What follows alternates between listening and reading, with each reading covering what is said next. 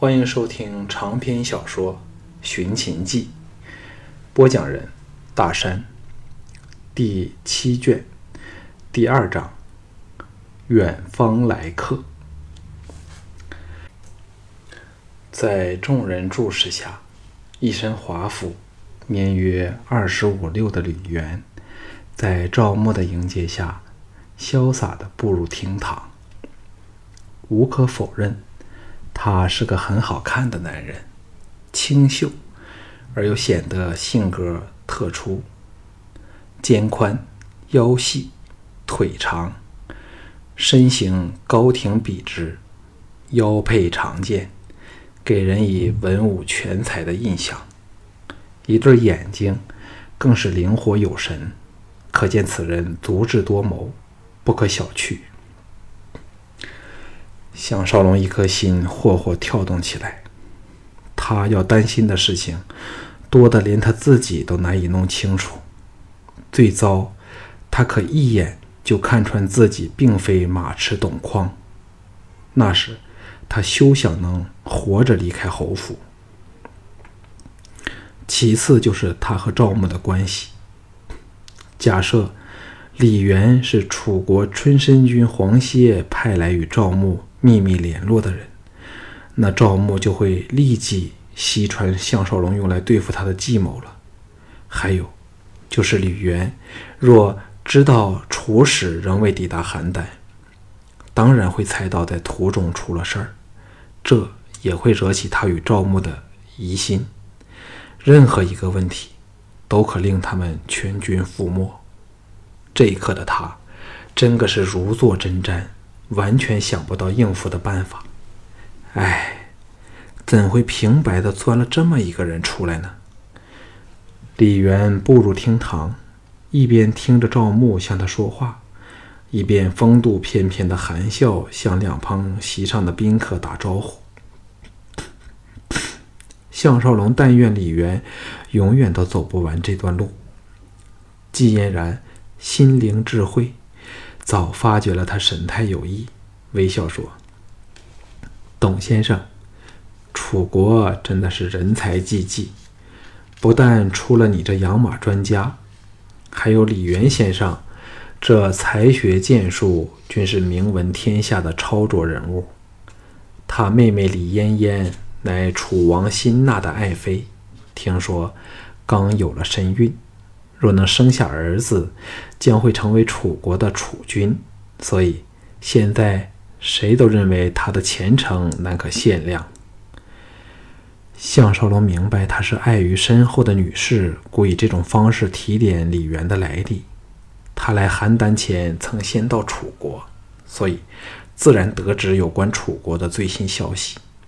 不过，他却感到，当他说出李李元的名字时，神情有点不大自然。李元的眼睛看到季嫣然，立时亮了起来，主动来到席前，礼貌性的和项少龙打了个招呼，说：“董先生你好，我们虽曾同是楚臣，想不到要来到千里之外的邯郸才有机会碰头。”项少龙放下了最迫在眼前的心事儿稍松了一口气，起立还礼。赵牧忽地向他打了个奇怪的眼色，望往李元的眼神掠过了一丝杀机。李元并不太在意项少龙，目光落到季嫣然处，立即闪动着摄人的神采，一一道地说：“季小姐不辞而别，把在下害得苦透了。”他压下了声音，除了赵牧和项少龙外，其他宾客还以为他在。做礼貌性的客套。项少龙再放下了心头另一块大石，恍然，这李元原来正苦缠着季嫣然。看来在楚国他们还有一段交往，否则李元不会说出那么酸溜溜的话来。这个李元看来是个天生情情种，否则怎么会千里迢迢，由万水千山外的楚国直追到这里来？想到这里。又多了另外一件心事儿。自从赵雅背叛他后，他对女人再也没有以前那种盲目的信心了。这个李渊人品出众，对爱情又有不顾一切的热诚，怎知会否由他项少龙手上夺去了季嫣然？假若事实如此，对他的打击会比赵雅更严重。季嫣然偷看了项少龙一眼后，微微一笑说：“李先生言重了，嫣然怎担当得起？”赵牧笑道：“原来两位是旧相识，现在大家都在邯郸，何愁没有聚首畅谈的时刻？李先生不如加入本侯那一席，欣赏歌舞伎的表演。”李元儿潇洒一笑，深深的再看了季嫣然一眼后，才随赵牧去了。坐到赵牧和赵雅的中间去，季嫣然亦被李渊追追他直追到邯郸的表现感动了，垂下俏脸，秀眸蒙上了茫然之色。项少龙的心更不舒服起来。音乐升起，一群摆渡人的歌舞伎来到场中，载歌载舞，彩衣飞扬，极尽视听之娱。喂，项少龙微一愕然，只见季嫣然正妙目深注地看着他，内中包含着款款的情意。此时，歌舞伎隔开了李渊、赵牧那方的视线，简直人人都在全神地欣赏歌舞，音乐声又有助掩盖他们的说话声，不给人听到，却是诉说秘话的良机。项少龙露出了一个不太自然的笑意。季嫣然白了他一眼后说：“不要对人家没信心好吗？人家想的你不知多苦啊。”项少龙暗想：“这叫一朝被蛇咬，见了草绳就吃惊。”低声问道：“你住在哪里？”季嫣然迅速说了，接着说：“不要来找我，让嫣然来找你。”龙阳君一直怀疑人家和你有问题，在这里也派人监视我。项少龙知道他智谋过人，手段又极为高明，并不担心他会有闪失，点头答应了。季嫣然忽然脸容不语，项少龙醒觉的装作全身欣赏歌舞。原来众舞姬这时聚到厅心，构成一个大圆，大圆内又有小圆。纷纷做出了仰胸弯腰等等曼曼妙的姿态。项少龙和赵牧之间的视线已恢复了畅通无阻。赵雅显然对李元相当有兴趣，不时的逗他说话，看得项少龙心中暗恨，连自己都不明白为何对他仍有这种妒忌的情绪。李元很有风度地对答着，但眼神大多时间仍停留在季嫣然处。那平山侯韩闯显然对季嫣然很有野心，不时地狠狠地盯着他，似恨不得一口把他吞了下去。很多本来对这天下闻名的才女有心追求的人，见到李媛的出现，无不感到自惭形秽，都死去了追求他这条心。何况季嫣然还似乎对他颇有情意。假若李元不是身份特别，剑术也是高明之极，说不定早有人想把他干掉了呢。两个人直至宴会完毕，再没有说话的机会。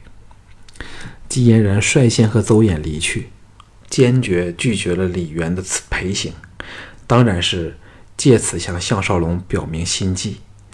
看得项少龙和其他有心人都是大为快慰。李元儿颓然离去后，项少龙正要溜掉，却给赵牧拉的在大门欢送宾客。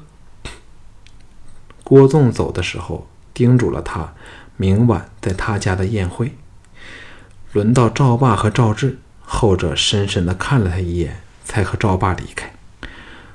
龙阳君的临别秋波，则是叫他汗毛倒竖。到最后，只剩下赵牧、赵雅、郭开、岳成、韩闯和项少龙六个人。韩闯看来是在等待着赵雅，项少龙不由得心头火起，故意不看那美目不时向他飘来的赵雅。韩闯向赵雅兴向赵牧兴奋地说：“除了燕国外，所有人都来了。”他虽是说的颠七夹八，没头没尾。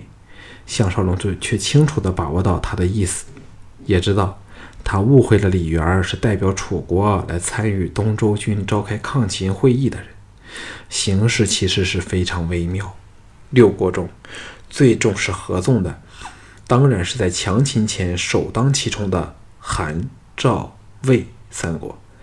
齐国也颇着紧这联手抗秦的策略，因为若三晋实现。下一个对象必是齐国无疑，然后才轮到楚人。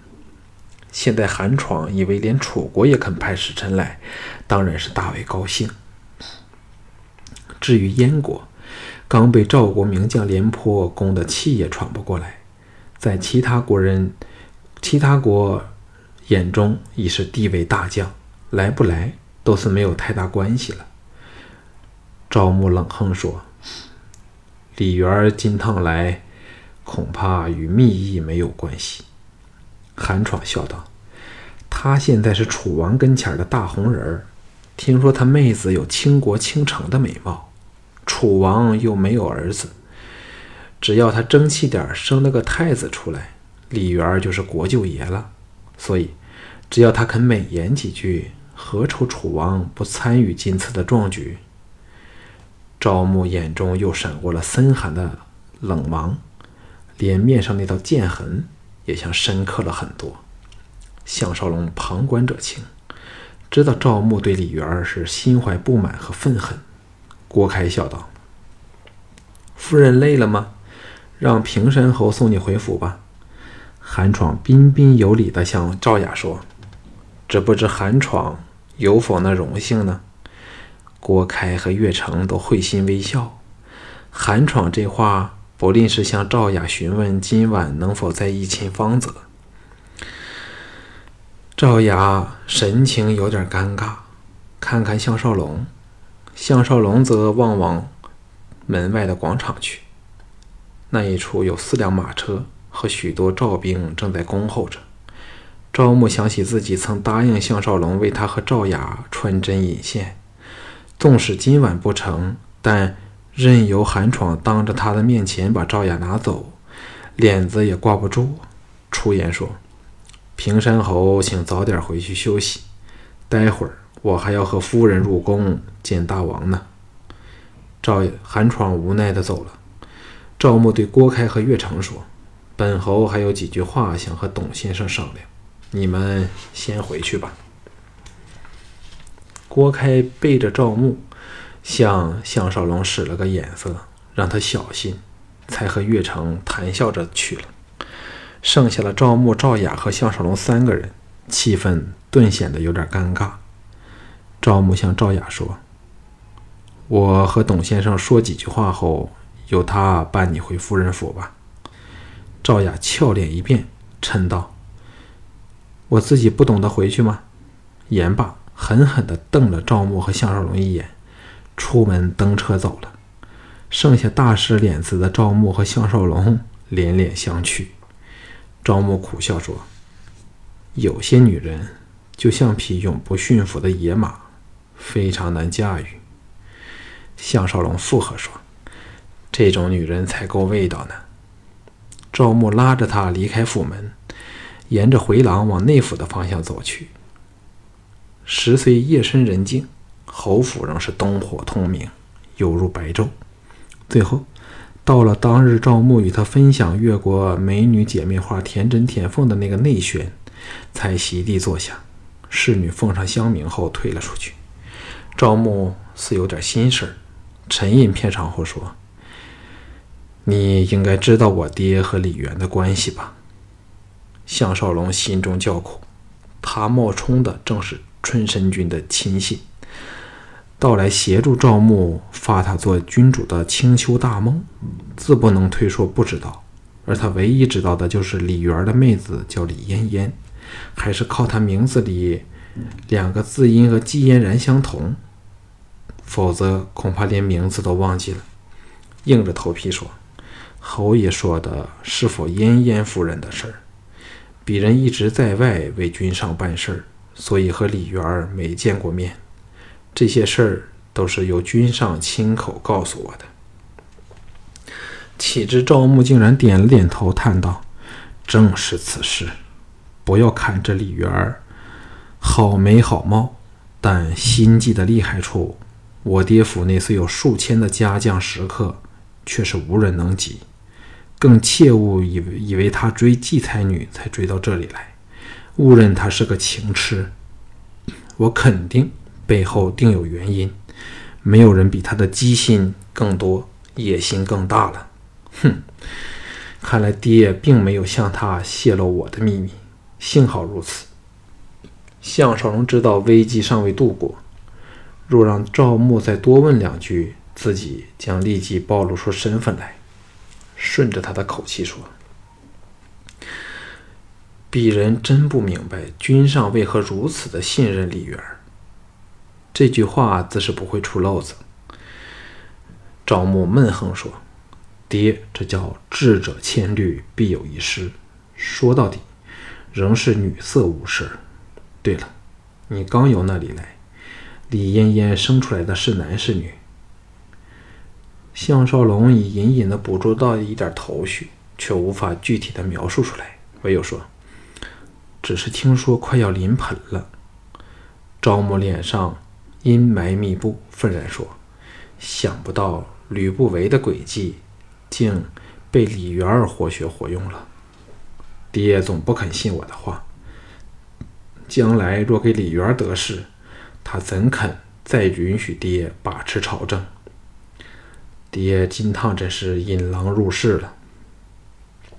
项少龙若还不明白，就不用出来混了。赵牧既提到了女色误事。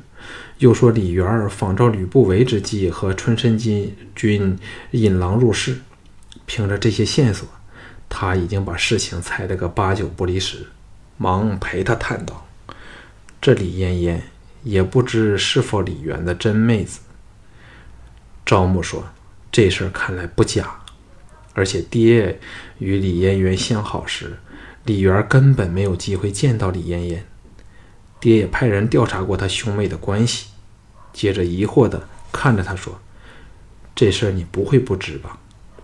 项少龙心中焦躁，自己竟然猜错了。原来李嫣嫣肚子里的孩子不是李媛而是春申君黄歇的。妈的，怎想得到竟是如此的曲折？从容说：“怎会不知道？不过负责调查的人叫何全。”这个人除了擅长拍马屁外，什么事儿都马马虎虎。我怕他给李娟儿骗倒了。他这番话都是胡言，但把握的是赵默的心理，连人名都有了。赵默哪能不相信？这个大奸人果然被他混了过去。陈上说：“问题应不是在这里，他们应是亲兄妹无疑。真想不到爹这么大意。”项少龙这次真的是恍然大悟了，已弄清楚了李元兄妹和春申君的关系。李元这个人的确厉害，先把妹子献给春申君，有孕后再由春申君把怀了自己骨肉的美人送给了没有儿子的楚王，那么生下来的孩子便大有机会成为楚国的储君了。这正是重演吕不韦把朱姬赠给庄襄王之计。弄清楚这点后，项少龙松了一口气，说：“这次李元儿送上门来，正是除掉他的千次良机。那时李嫣嫣便脱不出君上的把握了。”赵牧郑容说：“万万不可，否则将惹起轩然大波，甚至连我都脱不了关系。而且他剑术高明，人又奇奸似鬼。今次随他来的家将都是楚国的高手。”万一失手，你被他拿着，连本侯都救不了你。项少龙冷笑说：“侯爷放心，那我就等他离开楚国时才动手好了。”赵牧见他如此卖力，欣然地拍了他的肩头，冷笑说：“杀人也不一定要动刀动剑的，这事儿让我想想看。对了，你是否真懂马性？否则明天说不定会在季才女脸前丢人露丑。”哎，这么动人的美女，我还是首次遇上，可惜。项少龙说：“侯爷，请放心好了，不懂马性，怎么办马痴呢？”赵牧说：“今晚赵雅是不行的了，不如由我给你发配几个美人吧。”项少龙说：“今晚可免了，明天还要早起到祭台女处，我们是否各自去呢？”赵牧想起明天又可见到季嫣然，精神大振，说：“我来接你一起去吧。”又感激地说：“今天全仗你了。”项少龙知道他指的是女刺客的事，谦让几句后，告辞离去。赵牧把他直送到大门，看着他登上马车，在家将的拱护下驰出外门，才掉头回府。